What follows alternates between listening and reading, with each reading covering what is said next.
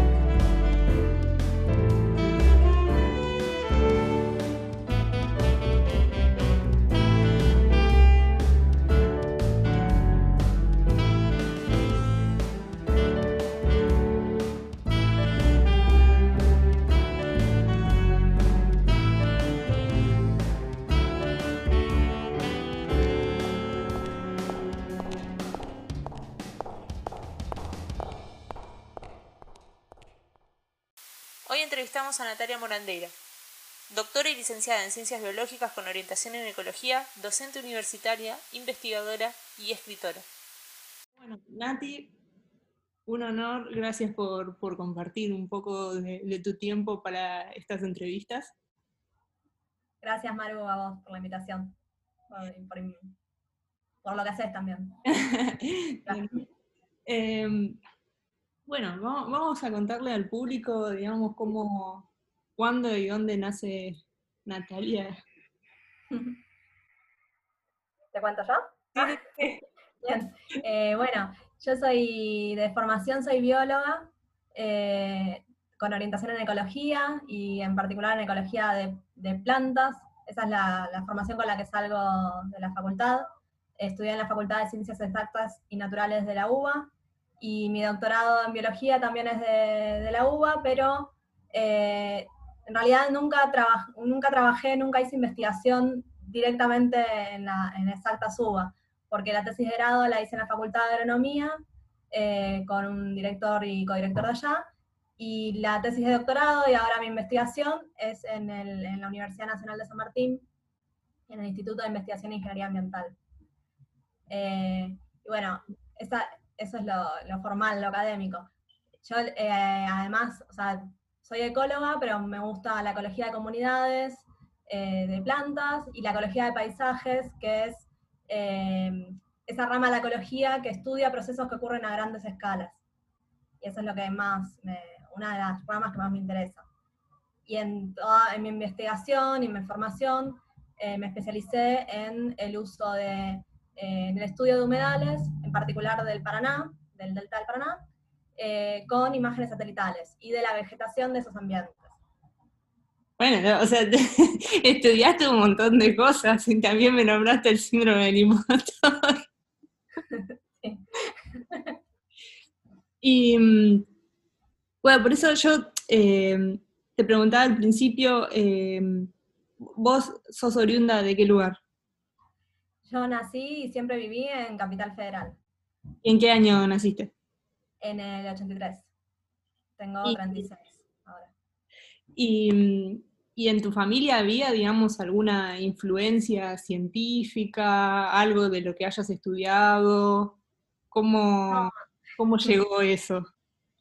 No, en, verdad, eh, mis viejos son contadores los dos, y eh, bueno, después mis abuelos eran trabajadores, eh, obreros, digamos, de, trabajadores, mi abuela en una fábrica de medicamentos, mi abuelo mi abuela materna en una, fábrica de medicamentos, mi, abuela mi abuelo paterno almacenero, tornero también.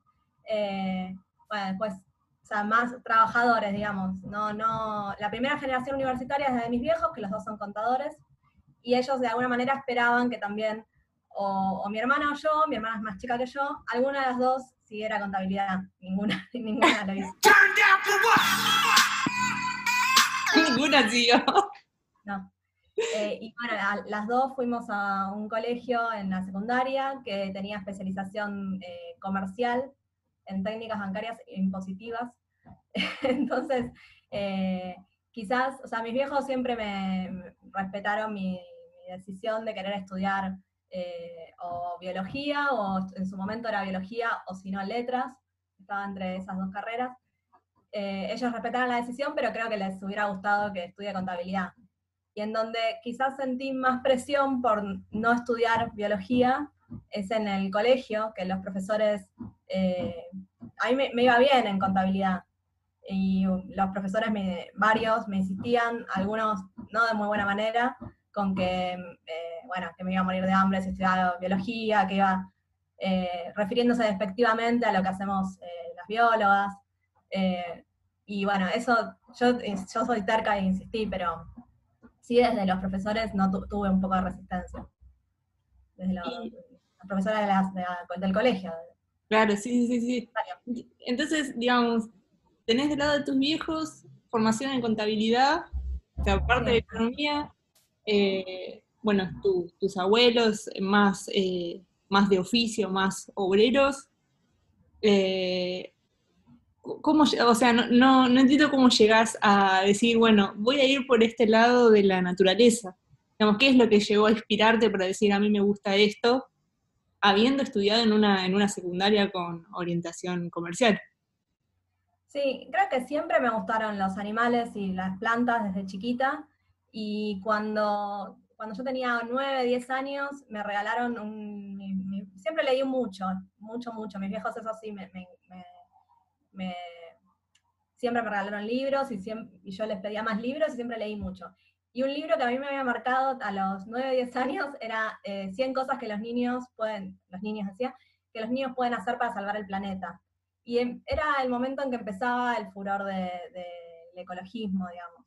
Entonces, a mí eso es lo que, una de las cosas que me despertaba. Yo leía esos, esos 100 eh, consejos, iba bajando la línea de no tenés que tirar un chicle porque tarda tantos años en biodegradarse. Eh, todo ese, es, eh, empezar a ver los, algunos eh, los desastres ambientales o derrames de petróleo, eso a mí me, inquietaba, digamos. creo que cuando, cuando decidí que quería estudiar biología era por influencia de los documentales de TV, de, la, canales de cable que tienen documentales de animales, y también por esa como eh, esas ganas de, yo decía quiero, quiero salvar pingüinos, por suerte no, terminé de salvar los pingüinos, pero era ese tipo de cosas. Después me di cuenta que no es solo, eh, cuando empecé la carrera me di cuenta que también la, biología y la ecología tiene que ver con, eh, con lo social, con la relación entre la naturaleza el ser humano, la sociedad. Pero bueno, en, su momento me despertaba más el, el, ecologismo, es lo que me despertó, digamos. Y, sí, siempre, me, o sea, cuando después empecé a trabajar como investigadora, o cuando empecé con la tesis de grado, me di cuenta que tenía que estar constantemente eh, buscando bibliografía, eh, yendo de un trabajo a otro, y eso de chiquita siempre me gustó, porque me acuerdo, viste que antes no había, eh, no teníamos tanto acceso a internet, entonces nuestros padres, los que podían, invertían en esas enciclopedias de múltiples tomos. Y, yo pasaba horas buscando en un tomo una palabra, después buscando cómo se relacionaba con otra palabra. Iba buscando de, una, de, un tomo a otro, investigando, digamos. O sea, la investigación, de alguna manera, es algo que siempre me, gustó. Que no sabía que se llamaba así, pero sí, sí, me gustó. Y mm, a la hora de, de estudiar, de tus primeros pasos, ¿encontraste alguna traba? ¿Alguna discriminación. Entiendo que biología o más, más del lado del naturales está como mejor visto que la mujer estudie eso, ¿no? Es esa área. Pero ¿encontraste alguna traba, algo que te quisiera expulsar del sector? En la carrera, eh, sí, como decís, por lo menos en, en, la Facultad de Ciencias Exactas y Naturales de la UBA, somos más mujeres, las estudiantes, eh, y eh, no, me, no sentí eh, discriminación de alguna manera durante la carrera. Sí me costaban las primeras materias porque la formación que había tenido era más comercial y entonces química, no, no sabía lo que era química, no sabía lo que era física, digamos. entonces eso sí me costaba un poco más. Y me costó imponerme ante, la, ante mis, mis profesores del secundario de que no quería estudiar nada relacionado con, contabilidad.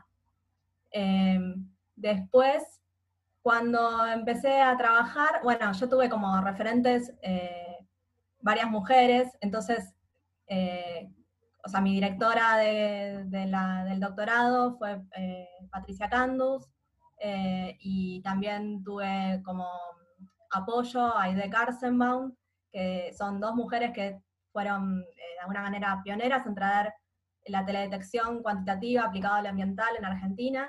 Entonces, en ese momento no sentí eh, barreras por género, digamos.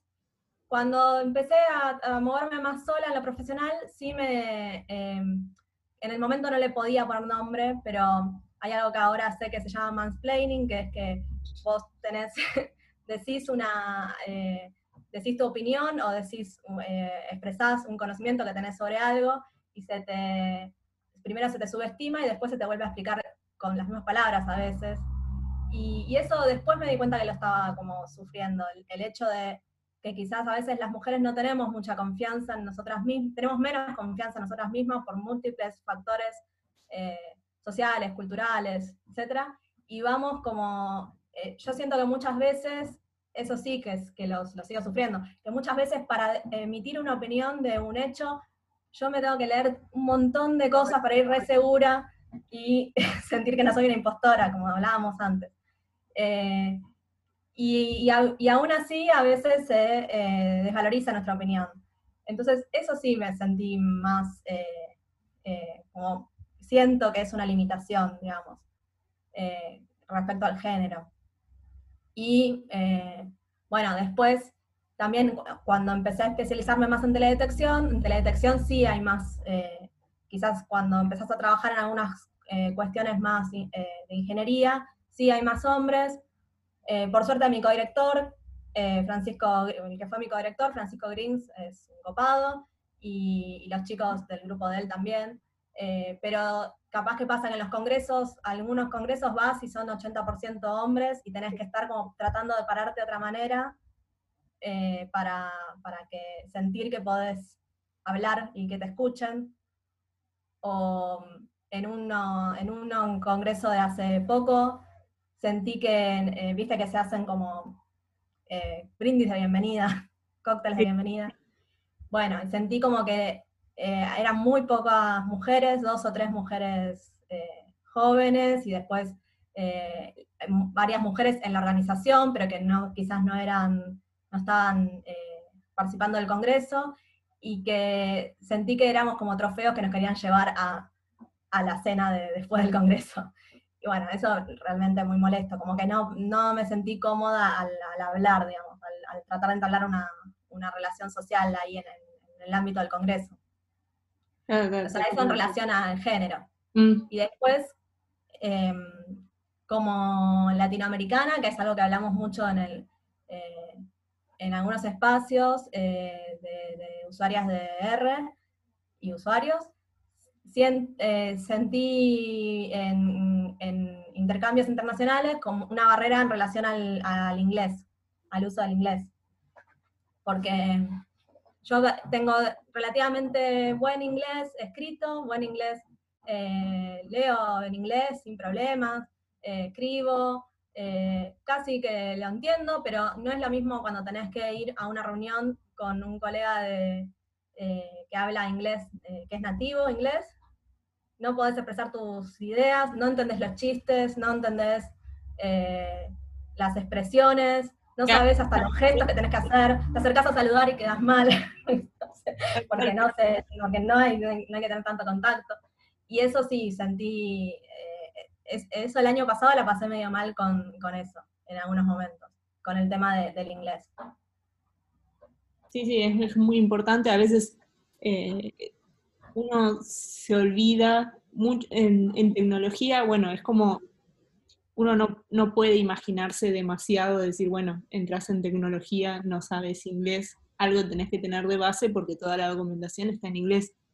Eh, pero es una puerta gigante. O sea, estoy diciendo, toda la documentación está en inglés y hablo, digamos, en estas entrevistas, empecé a hablar con, otras personas y, por ejemplo, la comunidad de R, esto de traducir la documentación a español, es un montón, o sea, te, te vuela la cabeza. Eh, si uno se pone a, evaluar todas las cosas que no puedes hacer por eh, no tener otro idioma, o todas las cosas que se multiplican por saber otros idiomas, eh, es algo que no, está puesto sobre la mesa. Es mucho más que entender una serie, o sea, estamos hablando de no, no poder entrar en la jerga de un congreso, de lo que están diciendo. Sí, sí, o incluso algo me di cuenta este año es que hay algunas funciones de, de R que las uso hace años y que el nombre significaba algo en inglés y yo no lo sabía. Entonces, yo lo, aprendí en su momento, esa función, eh, por usarla y porque memoricé el nombre.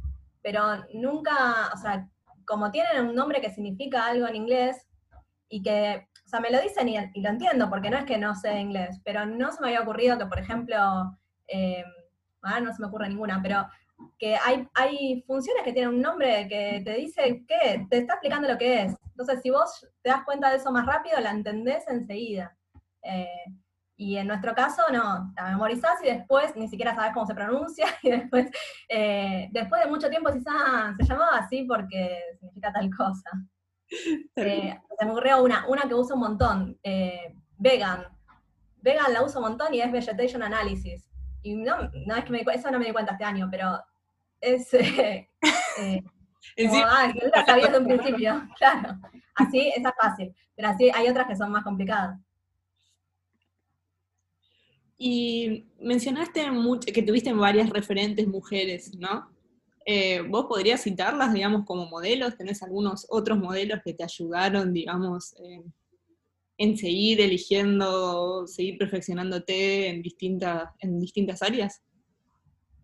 Eh, bueno, las referentes mujeres que cité son eh, Patricia Candus, que fue mi directora del doctorado y es la directora del grupo de investigación en donde estoy, que es eh, para mí ella es, bueno, primero que es muy grosa, en, conoce mucho de humedales, hace muchos años, eh, muchas veces se tuvo que parar a defender su posición y lo hace muy bien, es muy respetada y, tuvo que, durante muchos años tuvo que también eh, luchar por tener una posición en, en la academia, porque sabemos que eh, por momentos, por ejemplo, CONICET estuvo cerrado, entonces ella no, pudo acceder a CONICET, y ella fue muy muy perseverante y tiene, pudo formar su grupo de investigación, un grupo, grupo que integro que, es ahora grande y es, muy lindo. Em, y, Aide Karsenbaum, que es, eh, bueno, Patricia Candus es bióloga eh, de formación y Aide Karsenbaum es física, y las dos eh, trabajaron desde hace muchos años con teledetección y fueron de las primeras que trabajaron con teledetección de radar, que es el, tipo de satélite que ahora, el tipo de datos satelitales que ahora vamos a estar usando con el SAUCOM. y bueno, sí, también las dos son, son mujeres de, mucho, de mucho carácter, de, que, para mí, y, muy genias para mí. Eh, sí, ellas, digamos.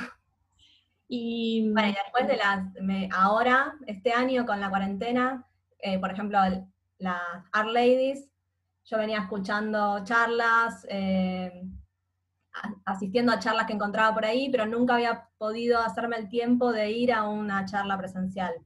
Y este año con la cuarentena, eh, sí, empecé a ir a un montón de charlas y me conecté con, con las Ladies. Y la verdad que también, a mí me, las admiro un montón.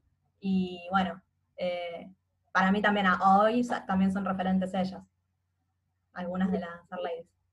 Y esto del el espíritu, digamos, de, de, las comunidades de práctica eh, de R, eh, que hace que ante una, duda que quizás sola la tenés que estar buscando en un foro o en un libro, o ir molestando, eh, sentir que vas molestando a, gente en los pasillos de la facultad, bueno, esto de tener eh, desde chats o también cuando se pueda espacios presenciales para aprender entre todas o alguna herramienta y que haya espacios de, de confianza, espacios seguros donde aprender, a mí me parece genial.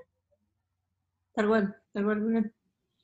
¿Y mm, cómo, cómo fue tu, camino en, el CONICET? ¿Cómo, ¿Cómo, llegaste? ¿En qué momento? Bueno, en CONICET eh, yo estaba haciendo la tesis de grado en su momento en la Facultad de Agronomía. Eh, trabajaba en, estudiando la vegetación del Parque Nacional del Palmar, eh, Entre Ríos. Y, en su momento, cuando estaba terminando la, la tesis de licenciatura, tenía, eh, supe que me interesaba seguir, primero me pregunté si me interesaba seguir con la investigación, y supe que sí, que me interesaba seguir investigando, y que quise hacer algo que quizás fuera un poco más aplicado, o que pudiera ser eh, transferido a algún organismo de gestión, que pudiera servir eh, para, para, para conservación, para protección de ambientes, para manejo de recursos. Entonces, de, hablé con, Patricia Candus, que era docente en ese momento, era jefa de trabajos prácticos de la materia ecología de, paisajes, se llama ecología regional, pero más, bien es ecología de paisajes, que es donde soy ahora yo, jefa de trabajos prácticos. Ahora, eh, hablé con ella y ella me, convenció, digamos, que quizás en un doctorado uno uno lo que hace es investigación más bien básica, eh, pero que al ser parte de un grupo que eh, en el grupo se plantee que esa información básica sea parte de un rompecabezas en donde cada pieza contribuya a después poder hacer aportes a organismos de ciencia y tecnología, a eh, ONGs o a productores o a, la sociedad en general, como que eso le daba sentido a la investigación básica. O sea, me, hizo ver eso y, y, bueno, me convenció de ser parte del grupo de ella que, era, que tenían fuerte, tienen fuerte, una fuerte impronta de teledetección. En su momento yo sabía un poquito de imágenes satelitales, pero casi nada, y me asustaba un poco, pero dije, bueno, vamos por acá a ver qué, a ver qué, surge.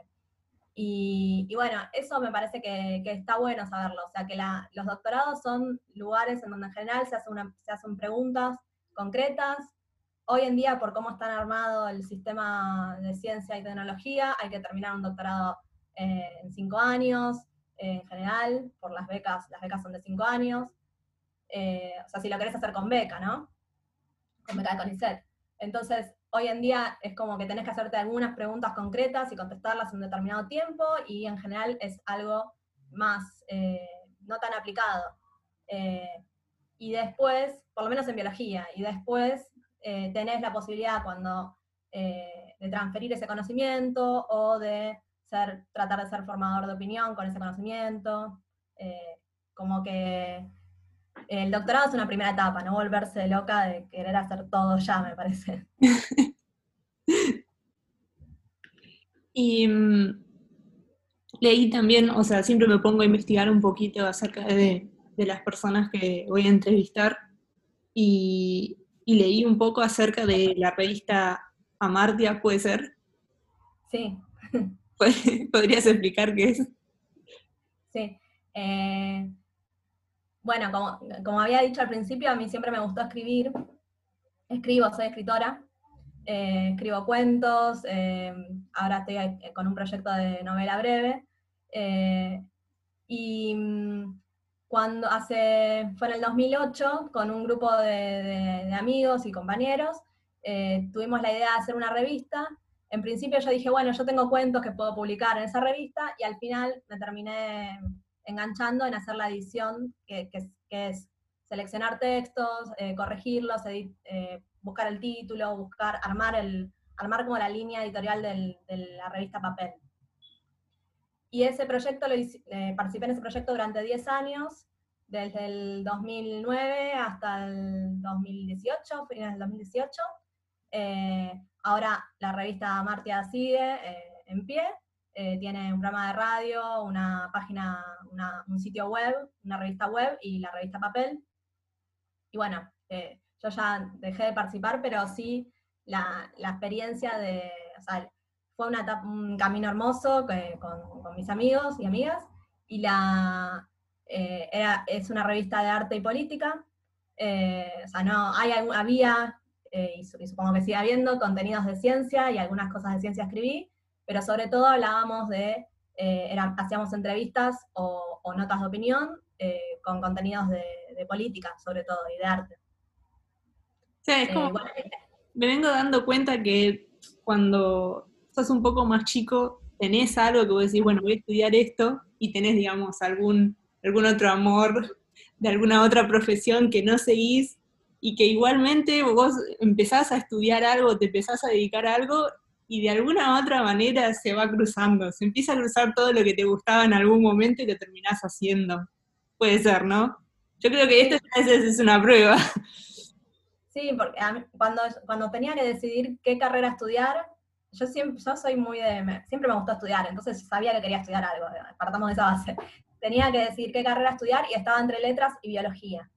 Y dije, bueno, letras creo que voy a poder seguir escribiendo igual, eh, sea, no necesito, no necesito tener un laboratorio para, necesito un lápiz, papel y una computadora y voy a, voy a poder seguir escribiendo igual. Y para biología sí me faltan más herramientas que me las puede, necesito que me las dé la academia, porque no necesitaba, es lo que pensé, digamos, en el momento. Y creo que estuvo bien, porque después eh, yo estudié biología y me, y me formo profundamente en biología, pero eh, ahora voy a taller literario con, un grupo muy lindo, hace creo que dos años. Hice otros dos talleres literarios antes, o sea, eh, leo textos de, sobre eh, escritura creativa y sobre, sobre corrección. Leo también, bueno, leo literatura en general, que gran parte de las formaciones en, letras es leer. Claro. Así que eso, eh, o sea, la parte creativa no, sigue estando. Y, me parece que en general en las ciencias es muy importante la, creatividad, la curiosidad eh, y la creatividad. O sea, eh, creatividad para hacerse preguntas y ser libre de hacerse las preguntas que, eh, sobre, el, sobre el sistema que uno está estudiando. Y em, me perdí. Pero también para hacerse las preguntas. Claro, Sí. Y para poder resolverlas. Y después poder resolverlas, sí. Y cuanto más sabes, más herramientas tenés para hacerte nuevas preguntas y para tratar de resolverlas. Tal cual, tal cual. Y mm, si tuvieras que elegir tu mejor recuerdo de la profesión,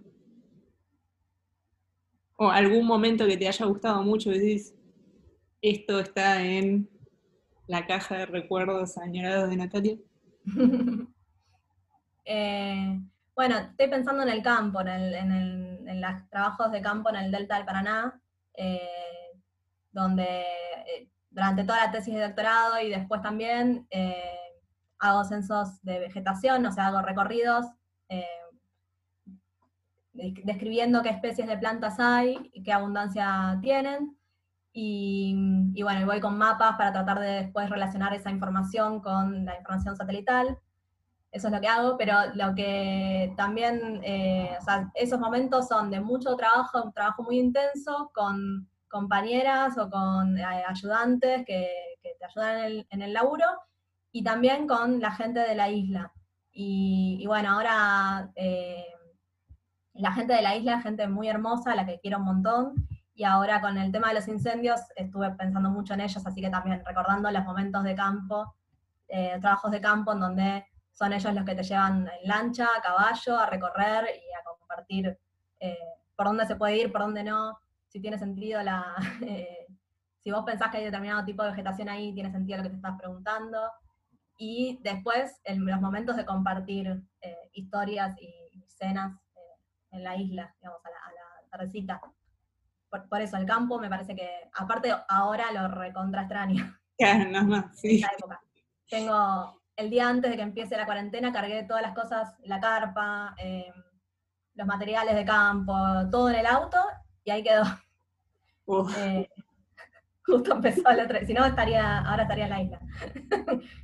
¿Eso lleva mucho tiempo? Digamos, cuando vos eh, vas a hacer eso, esos censos, ¿cuánto tiempo de trabajo lleva?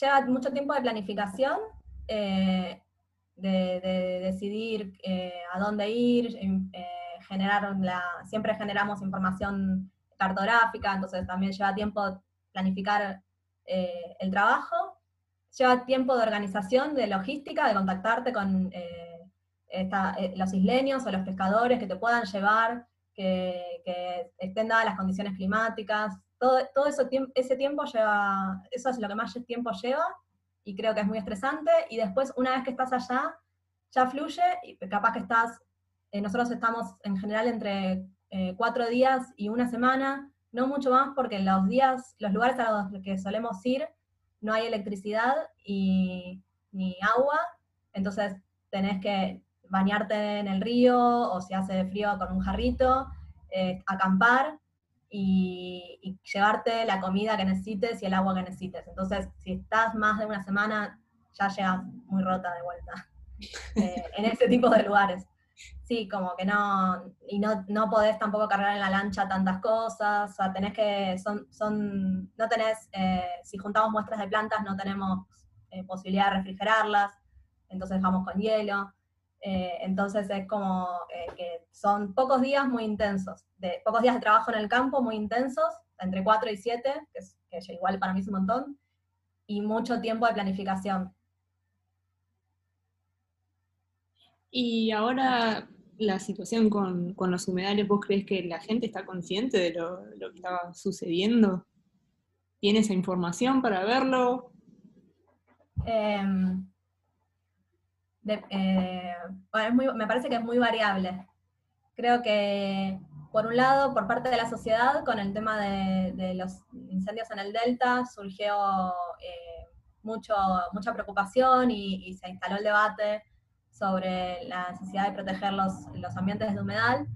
Eh, por parte de, bueno, los isleños de los que con los que te decía que trabajo estaban no solo preocupados, sino que combatiendo los, los fuegos con baldes, porque se les venían sobre la casa, con baldes, ramas, eh, haciendo guardias nocturnas y patrullando eh, con los vecinos, que son gente que vive muy alejada uno de otros, entonces ellos la vivieron ahí, digamos, tenían el, fuego enfrente, a un kilómetro, o sea, lo veían enfrente. Y veían saltar las chispas del río de un lado, de una isla a la otra.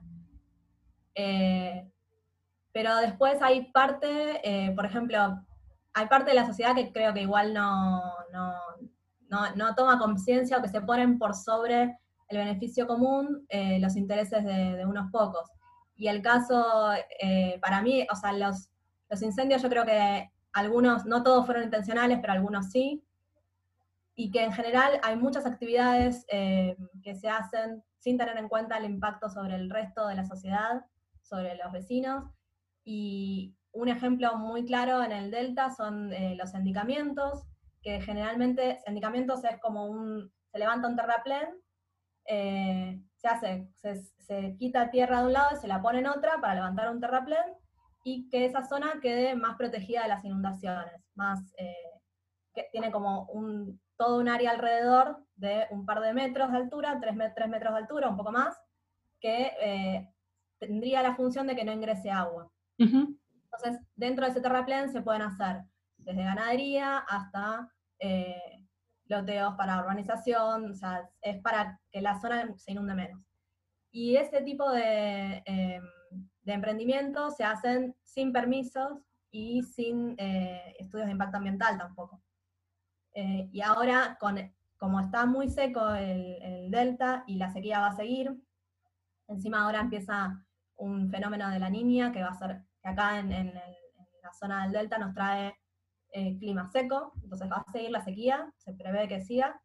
Eh, ya se empiezan a escuchar que algunos de estos terraplenes se están como reconstruyendo y que eh, se pretende hacer, sembrar soja. Y la soja en, las islas de Entre Ríos está prohibida, está prohibido el uso, el hecho de hacer, está prohibida la agricultura con agroquímicos, Mm. Eh, porque el uso de agroquímicos en, esos humedales tan interconectados sería sumamente perjudicial para la población que está ahí, para toda la población eh, aledaña. Y, bueno, yo creo que ahí falta eh, esa gente que pone ese interés individual por sobre el interés común, el de plantar soja sabiendo que está prohibido y que es sumamente tóxico, sobre, o sea, esa gente no tiene conciencia de, no, no. No tiene conciencia de cosas. Punto, tiene conciencia, punto. Y sí, ahí tiene que haber un rol del, el rol del Estado controlando que, eh, que, no se logre, que no se haga y que no, no esperar, no, que no se tenga que esperar a que se esté, esté en marcha para detenerlo, digamos. Sí, que muchas veces sucede, digamos, una vez que ya está el daño mucho más que la mitad, se pretende hacer algo en medio de un manetazo de ahogado, eh, cuando ya la gente estudiosa sobre el tema te lo viene diciendo hace un montón de tiempo eh, y nadie le, da bola al respecto. Entonces es como, es doblemente dañino.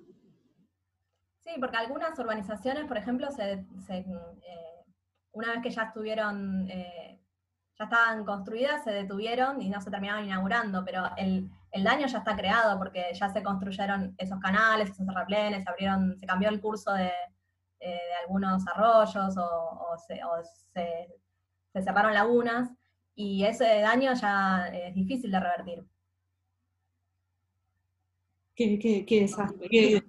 aparte de qué desastre te llena de un, de un, no sé si llamarlo pesimismo, pero una desesperanza, o sea, ya no tenés esperanza en la humanidad, es con, más y más cosas, es como... Pero igual yo sí tengo esperanza en la humanidad, o sea, al final creo que es lo único que podemos... Eh, creo que la, el camino es por el cambio, por, por, la transformación social, digamos. Eh, no, hay, no hay otra y tampoco hay forma de pensar en la naturaleza sin contemplar que los seres humanos somos parte también de la naturaleza. Entonces, eh, sí, cada tanto se ven eh, actitudes o, modelos de producción que no, no están buenos y eh, incluso en, lo social, ahora con la pandemia hay algunas cosas, algunas, en algunas personas saca lo peor de esas personas, pero eh, bueno, igual hay que tener esperanzas en la, humanidad y en, el cambio social, porque es lo, creo que es lo, único, digamos. Y en cuanto a, de todas las cosas que estuviste mencionando, no te pregunté acerca de, tu trabajo docente. ¿Es algo que, te gusta? También, como estás en dos, en dos facultades, en dos universidades, estás en la UBA y estás en la de San Martín. Sí, eh, yo soy docente de la UBA, de la facultad donde estudié para eh, biología, eh, hace 12 años y ahora estoy hace varios años dando clases en ecología regional, que es una ecología de paisajes. y en esta materia estudiamos uso de mapas, de herramientas de geoestadística, de análisis espacial, para aplicado a la ecología.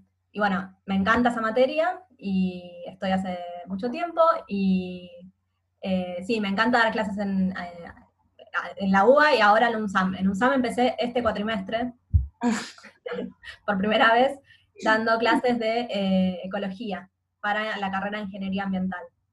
Eh, y bueno, estoy en este momento estoy con demasiada carga horaria docente, pero en realidad me encanta la docencia. Eh, no, quisiera tener tanta carga horaria como ahora. Sí me encanta. Fue circunstancial. Pero sí me encanta la docencia, me parece que es gran parte, por ejemplo, bueno, voy a hablar más de ecología de paisajes, eh, donde estuve 12, 12 años, en ecología regional. Eh, gran parte de, las herramientas que uso en mi trabajo las aprendí también eh, buscando cómo enseñarlas, porque eran parte del contenido de, la materia, entonces buscando cómo enseñar geoestadística, terminé dándome cuenta para qué me podía servir a mí, o buscando, bueno, cómo aplicar R para eh, para análisis eh, espaciales, también terminé formándome en eso, y me parece que em, enseñando y buscando, viendo las necesidades o lo que, lo que quieren aprender también eh, los estudiantes y las estudiantes, es como que terminás aprendiendo más. Por un lado, tratando de explicarle a, la otra persona qué es lo que está, qué, qué, es lo que lo que hay, de, la teoría que hay detrás de lo que está haciendo o cómo se usa una herramienta, y por otro lado, tratando de, interpretar las necesidades y los deseos de, la otra persona. Para mí eso es hermoso de la, docencia. Y después que en la, en, eh, la materia eh, trabajamos con un equipo de docentes que no somos de la misma, del mismo grupo de investigación, entonces eh, Ahora el profesor con el que trabajo, eh, Regino Cavia, eh, trabaja más en temas aplicados a, salud y eh, a, roedores, modelos de hábitat. Entonces también terminás incorporando otro tipo de saberes por interactuar con, el resto del plantel docente. Bueno, tenemos de, de, las últimas semanas la noticia del SAUCOM, que bueno, hubo como mucha movida ahí en internet. De, me, me daba gracia porque hace poco estuve viendo de nuevo Mad Men y estaban viendo el momento en que llegó el, hombre a la luna y después veía las imágenes en Twitter, entonces como que me extrapolé en ese momento y dije, ah, bueno, esto sería algo parecido a lo que vivió la gente en el 60. Eh, ¿qué, historias de, ¿Qué historias tenés con respecto a este tema? Eh, bueno, con el SAUCOM, eh, la, misión SAUCOM, viste que ahora se lanzó el SAUCOM 1B y en el 2018 se lanzó el, el 1A. Y mm, yo como, bióloga, digamos, estoy empezando a usar parte de los datos del SAUCOM 1A y voy a usar los del, los del B. Y para mí fue, es muy importante porque durante una parte de mi doctorado, la CONAE, que es la Comisión Nacional de Actividades Espaciales, que es eh, la que lidera el, proyecto, la misión SAUCOM, eh, hace como 10 años casi, la CONAE definió como parte de su plan de, o sea, además de diseñar el satélite, de pensar para qué se estaba diseñando, de elaborar, de desarrollar la parte de más ingenieril, también decidió que tenía que eh, formar eh, recursos humanos que pudieran usar los datos satelitales del SAUCOM una vez que estuviera en órbita. Entonces hizo anuncios de oportunidad que eh, son proyectos en donde nos daban imágenes semejantes a las del SOCOM y eh, capacitación. Y hacíamos eh, algún trabajo, alguna aplicación con esas imágenes y después las presentábamos en, en encuentros, en talleres, en donde participaba toda la gente del país que estaba con esos anuncios. Entonces, para mí fue muy importante esa formación, fue parte de mi formación doctoral, y ahora eh, es lo que me permite trabajar con datos satelitales de, radar.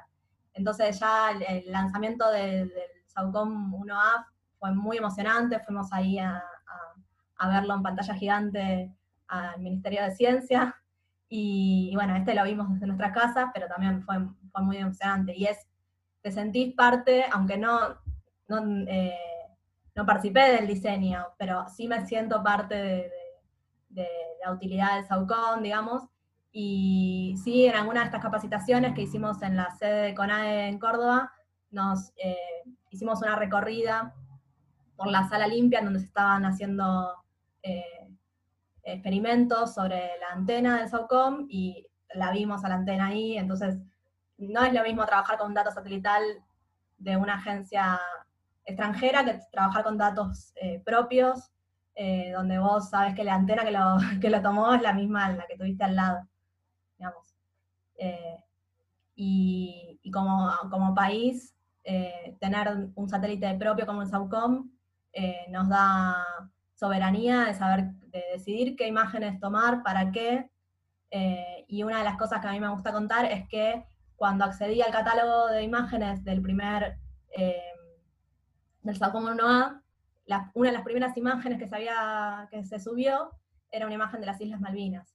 Y bueno, eso nos habla de que podemos decidir qué imágenes tomar, cuándo, eh, y, le da como otra, otro sabor, digamos. Tal cual.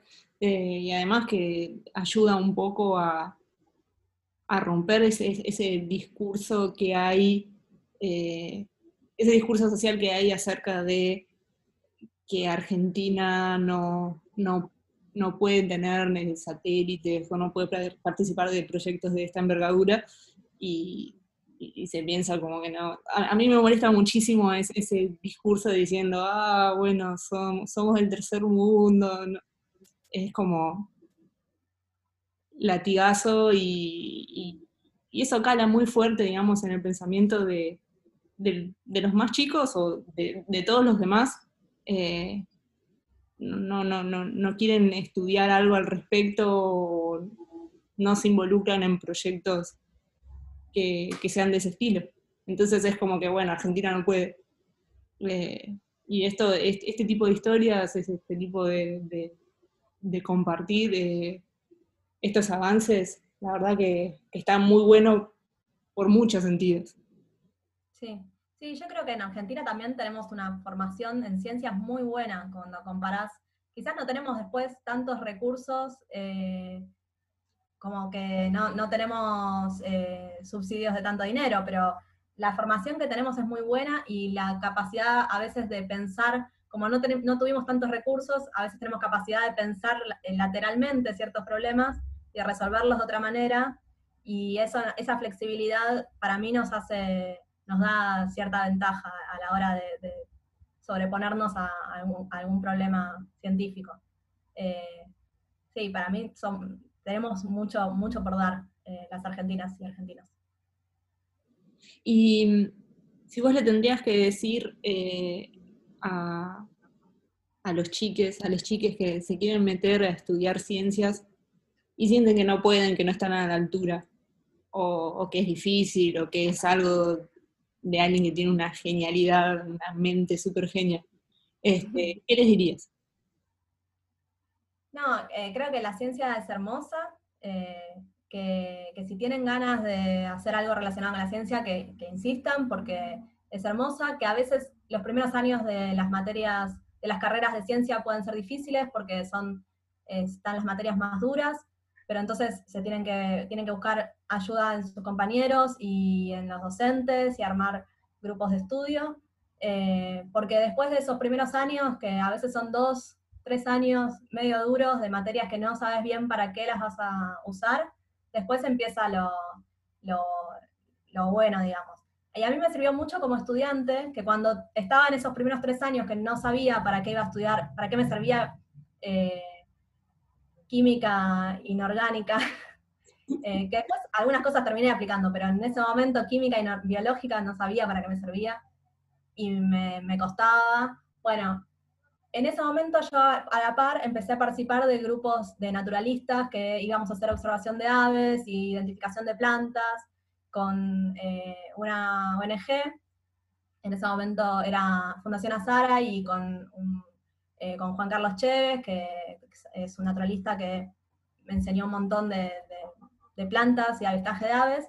Entonces, bueno, tenía la facultad que era lo duro, pero por otro lado yo sabía que había eh, toda la parte más naturalista, que quizás en ese momento no me lo estaba dando la carrera, que después, más adelante, lo iba, a poder incorporar, eh, lo busqué en otro lado, por fuera, y me hice un grupo de amigos, eh, que algunos también estaban en la facultad y otros no, que íbamos a reservas, a recorrer reservas, hacíamos nuestros relevamientos.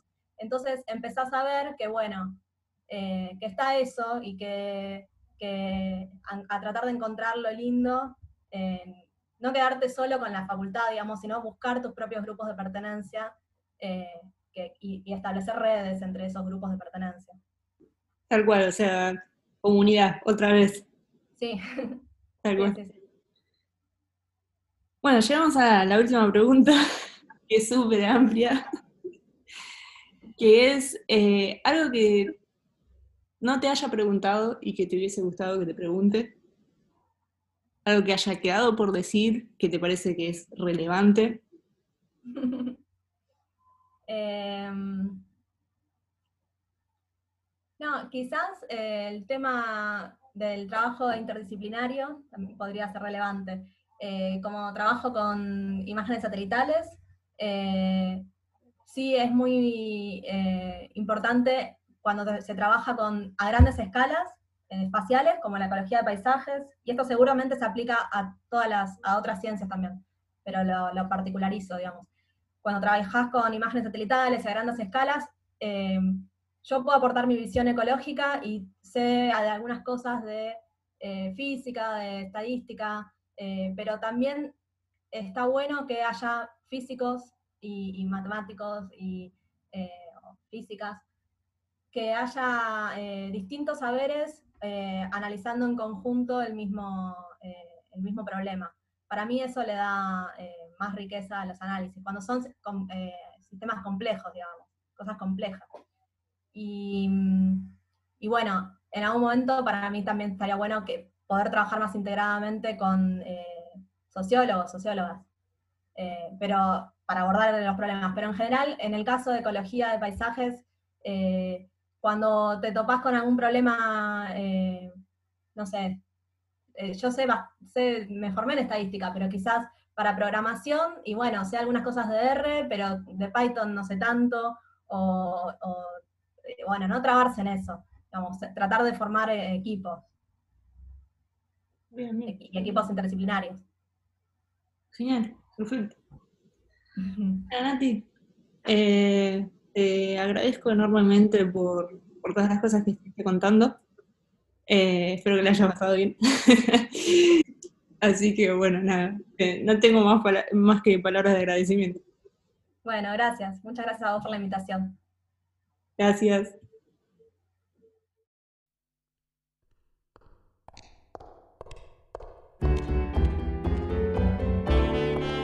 Mujeres en STEAM es un proyecto colectivo de la creación de Mariana Silvestro con apoyo de la comunidad Las de Sistemas. En ilustraciones, Mailén García. Redes y difusión, Virginia Barros y Luciana Dubiau. El tema musical es de Gabriela de Gregorio y en locución, Débora Arce. Podés seguir las notas completas en Medium, barra Mujeres en STEAM y barra Las de Sistemas. Las entrevistas completas las puedes ver en YouTube en el canal barra Mariana Silvestro y barra Las de Sistemas. Corre la voz, avísale a tus amigues. Nos reencontramos en el próximo episodio.